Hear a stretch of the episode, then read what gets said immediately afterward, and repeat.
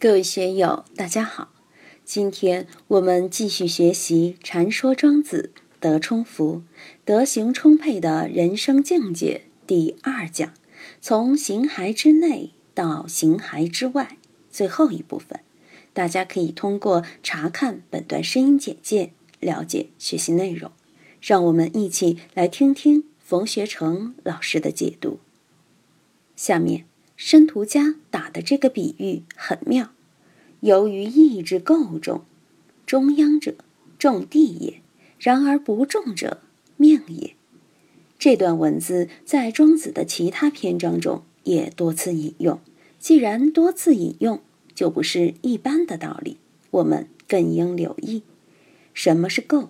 就是箭靶子上的红心，射箭要命中的地方就是目标。后羿是古代的神射手，他想射麻雀的嘴，就不会射到脚；说射左眼，就不会射右眼，百发百中，好吓人啊！但是他也有例外，他要是都射不中靶心，可能就有很多原因。不中者命也，这些不可预知的原因，就构成了命运这么个东西。很多情况不可思议。命运就不可思议，不可思议，并不是说冥冥之中就有这样那样灵光，让你觉得神奇。念观音菩萨，念大悲咒，这样做了后，有时也灵验，而更多的时候未必那么灵验。那么你说做这些事情有没有用？有用，做了就会有用。但是说穿了，还是心里面的事情，还是通过你的心。才起作用，所以这个命就在我们的种种人事关系之中，就在我们的性情结构之中。命中注定，我们周围的一切，有些是已知的，但还有更多是未知的。这些未知的，并不是不存在，它们都存在，存在于我们与外部世界的这些关系之中，只不过我们平常没感觉到它存在。莫名其妙就天上掉馅饼，或者莫名其妙就飞来横祸，这是咋回事呢？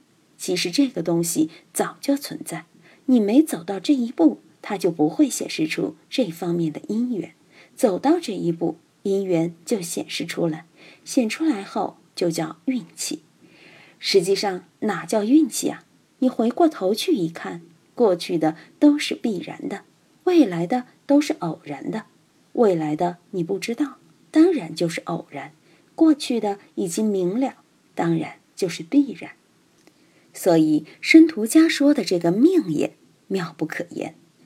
我们怎样对待自己这个命？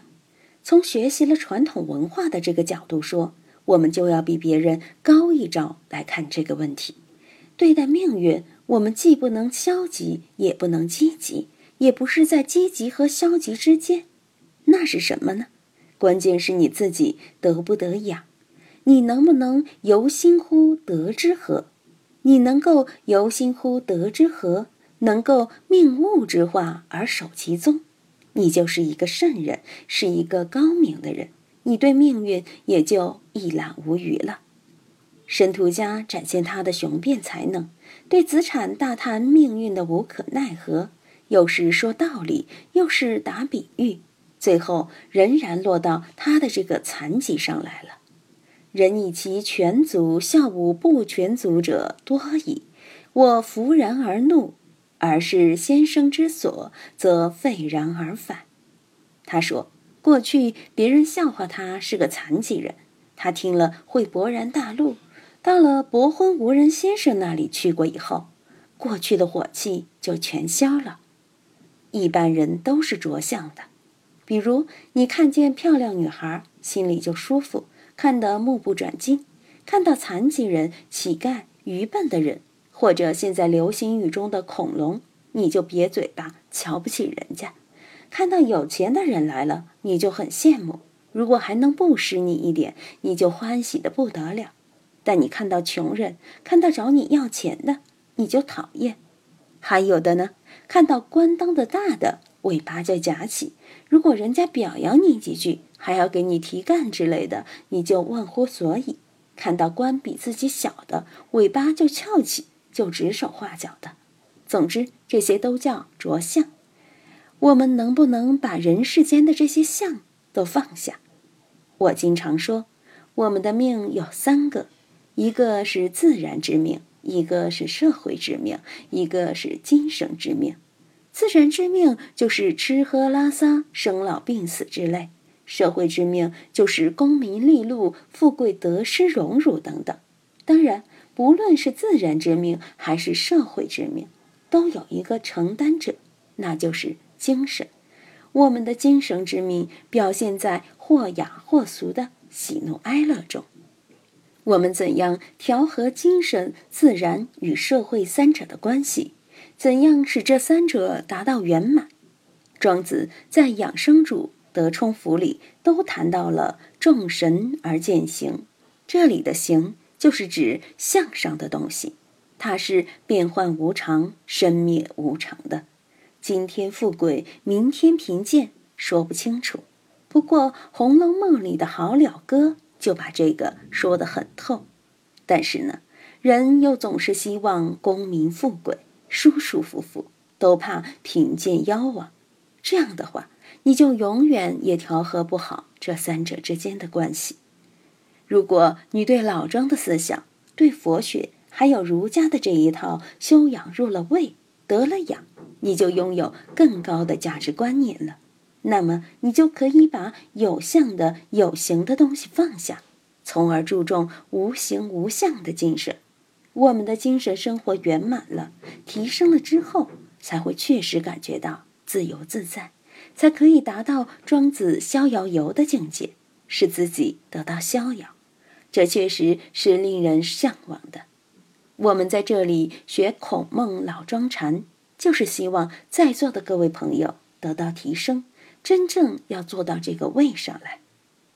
申屠家接着说：“不知先生之喜我以善也，吾与夫子游十九年矣，而未尝知吾物者也。”他说：“自从我听到先生的这个学问后，把有形的、有相的东西就放下了。”把取舍心、喜怒哀乐的心也放下了，而归于平常心了。前面说的废然而返，就是放下了喜怒哀乐的烦恼，回归于平常心。我们到现在仍然不知道伯昏无人是一个什么样的人，他究竟用什么方法进行教化？庄子的文章很妙，他一直不让伯昏无人出场。也不把他的教育方法说破，但这里申屠家说了，伯昏无人先生一定是以善道来洗涤我的心灵，不然我心里的快累怎么会化解呢？我在先生这里十九年了，潜移默化之中，从来就不觉得自己少了一条腿啊。我当年在康定新都桥服刑，刚去时很不习惯，压力也大。但是久了以后就不觉得了，犯人就是犯人嘛。做活路也是，下粪坑固化了的粪渣子，每次弄到我头上、脖子上，到处都是。开始几次真是烦，也很恶心，但搞了几次就习以为常，不觉得有什么了。通过一段时间就习惯了，把不平之气化了，化了之后也就乐在其中，甩大粪也不觉得臭了，和老乡打交道。还有点优越感，和管教干部一比，发现比有的干部还富有，因为有的干部三四十块钱一个月，还要养一大家人。虽然我们每个月的伙食费就十几元，但一个人吃用当然比他们还好了。而且你只要不违规，不去惹麻烦，他们对你也不坏，大家相处也很舒服。关键是自己要放得下。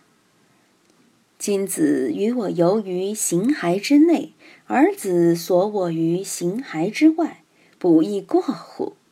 申屠家这个时候就反过来责难子产了。今天我们本来是在道德之中交往，是相上以道，应该是神交于形合之内，结果呢，你却在形骸之外，计较我是跛子，是受过刑罚的人，你太过分了。我们在老师面前都是平等的，你有啥值得骄傲的吗？子产猝然改容更貌曰：“子无乃称。”申屠家这一席话，让子产听得改容更貌，感到羞愧难当，赶忙跟申屠家道歉：“我错了，请你不要再说了。”今天就读到这里，欢迎大家在评论中分享所思所得。我是万万，我在成都龙江书院为您读书。